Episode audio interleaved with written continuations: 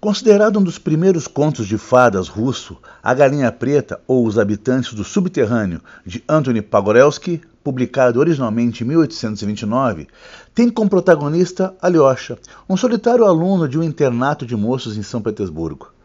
Na escola, na tristeza pela saudade de casa, além de aplicar-se aos estudos, o menino passa o tempo em espiadelas para fora, pelo portão da rua e nos fins de semana na biblioteca, nas leituras de contos mágicos e de romances de cavalaria.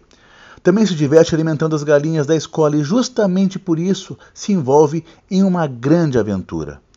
Após salvar da panela uma galinha preta, descobre que ela é nada menos do que uma importante figura em um fantástico reino subterrâneo.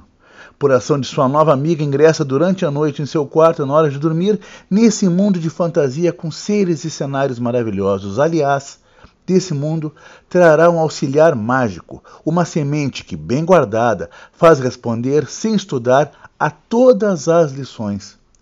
Mas o que é muito útil no cenário da inocência, no mundo dos adultos, pode custar muito caro.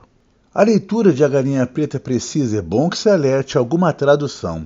Linguagem e situações podem ser explicadas na mediação de um adulto ao jovem leitor de quinto ou sexto ano. É um outro país, uma outra escola, uma outra infância.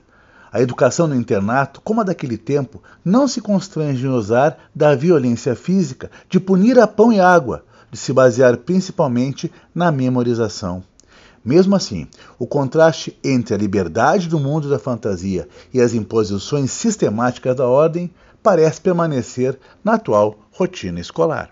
Vale assim, na hora antes de dormir, que um adulto leia A Galinha Preta ao jovem ou que um professor rompa na sala de aula com o cotidiano de lições obrigatórias para conduzir rumo aos territórios da imaginação. Os habitantes do mundo subterrâneo sempre esperam pelos jovens leitores. A Galinha Preta ou Os Habitantes do Subterrâneo, de Antônio Pagorelski, se escreve Pogorelski, é da editora SM, é o nosso Lombada à Frente.